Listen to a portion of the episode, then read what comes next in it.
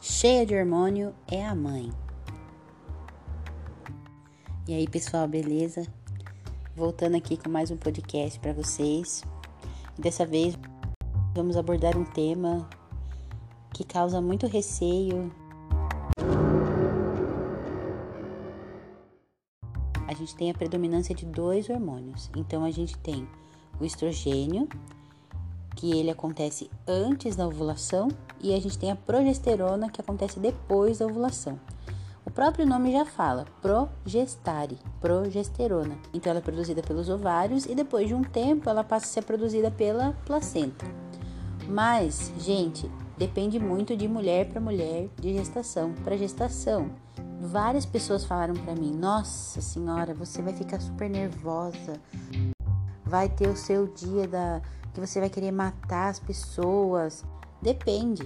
A minha gestação mesmo foi diferente de algumas amigas que estavam grávidas na mesma época que eu.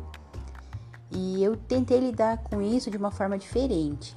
Eu fiz terapia né, mais de três anos e me ajudou em muitas coisas, principalmente na questão emocional, de saber lidar com esses, com os sentimentos e transformar sentimentos também. O pessoal pensa que terapia é só quando você está com problema, que você é louco, e na verdade não. A terapia é maravilhosa pra, por vários motivos, principalmente saber lidar com, com emoção. Bom, e com isso eu acabei tentando transformar essas emoções. E eu senti, gente, até o terceiro mês de gestação, eu tinha momentos assim que foram muito difíceis e eu fiquei grávida durante a pandemia. E só o papai herói que ficou aqui comigo. Você imagina o medo desse homem perto de mim, cheia de hormônio.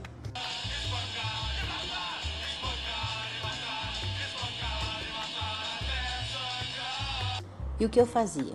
Como meu marido não tinha absolutamente nada a ver com isso, ele não fazia nada de errado e ele só me ajudava, eu ia dormir.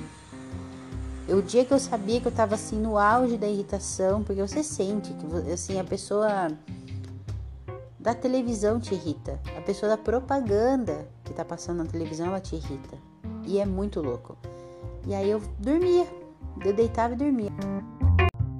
Até porque dormir durante a gestação é a coisa mais maravilhosa que existe, né? O sono mais restaurador que existe é o da gestação. Então eu ia dormir, eu chegava para ele e falava: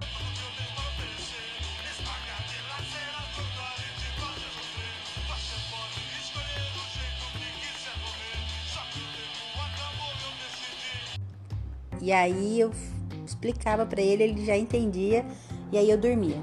Aí ele sabia que ele não me acordava, que ele podia me deixar quietinha dormindo, porque hoje o dia tava difícil. E bastava uma dormidinha, gente. Dormia à tarde, eu já tava bem melhor, mas às vezes era o dia inteiro. E aí eu ficava na minha, porque eu já tinha explicado para ele.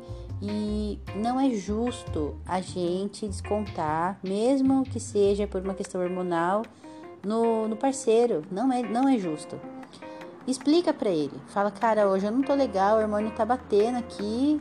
E às vezes é uma mudança de ciclo, né? Que você tem um ciclo de, de evolução da gestação e você fica muito nervosa mesmo, porque você faz uma liberação maior de hormônio. Então conversa com ele. Fala, ó, hoje eu não tô legal. Hoje eu quero matar, então eu vou dormir. Vai dormir.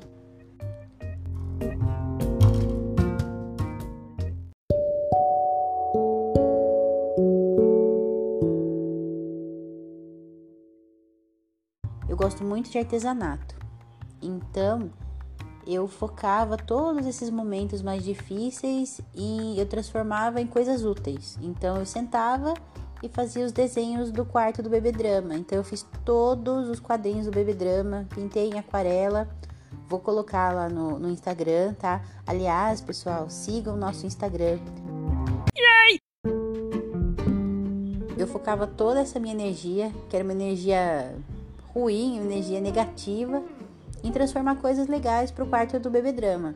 E funcionava bem, não, não matei ninguém, continuo casada, papai super participativo e feliz. E aí chegou o nascimento do bebê drama.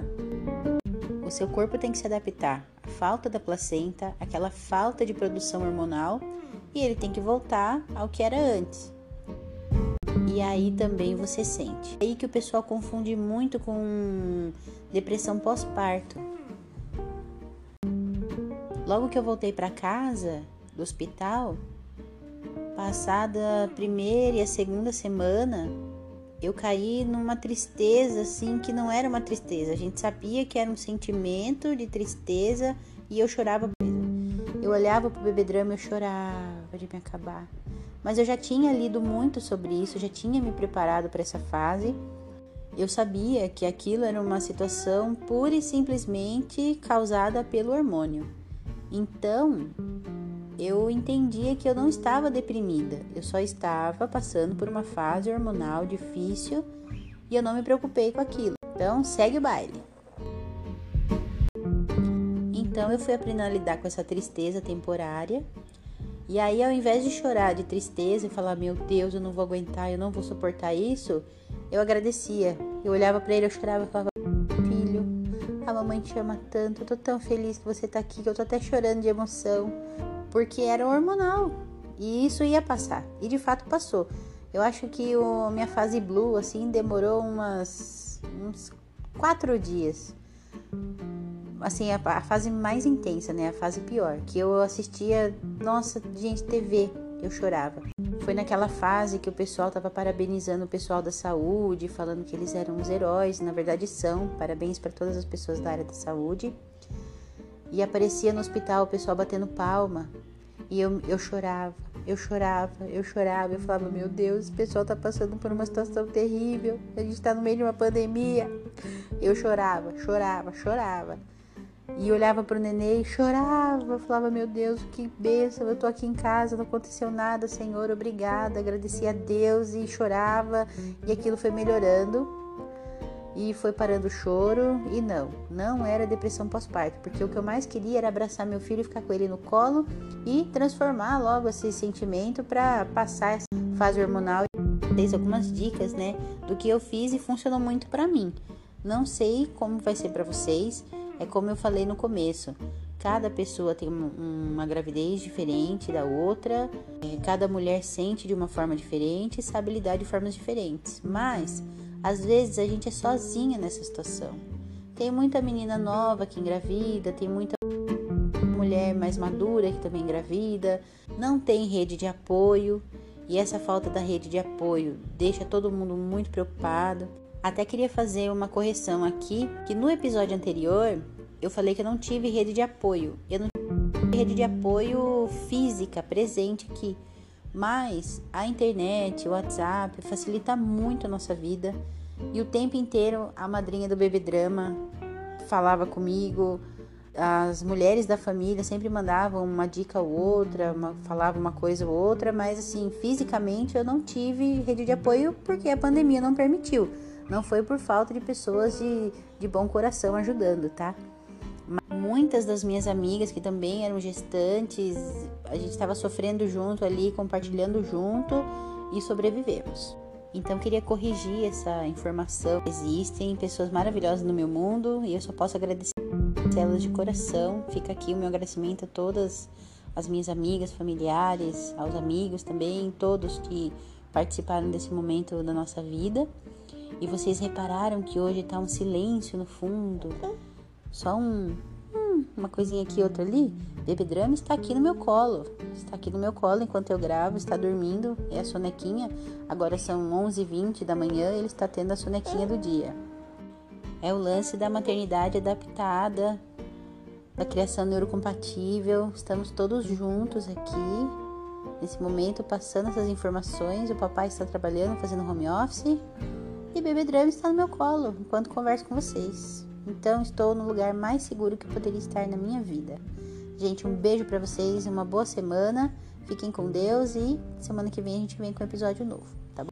Ah, e não deixem de participar do Instagram. Sugerir temas que a gente adora sugestão e eu vou transformar isso em algo que aconteceu ou não no nosso cotidiano, né?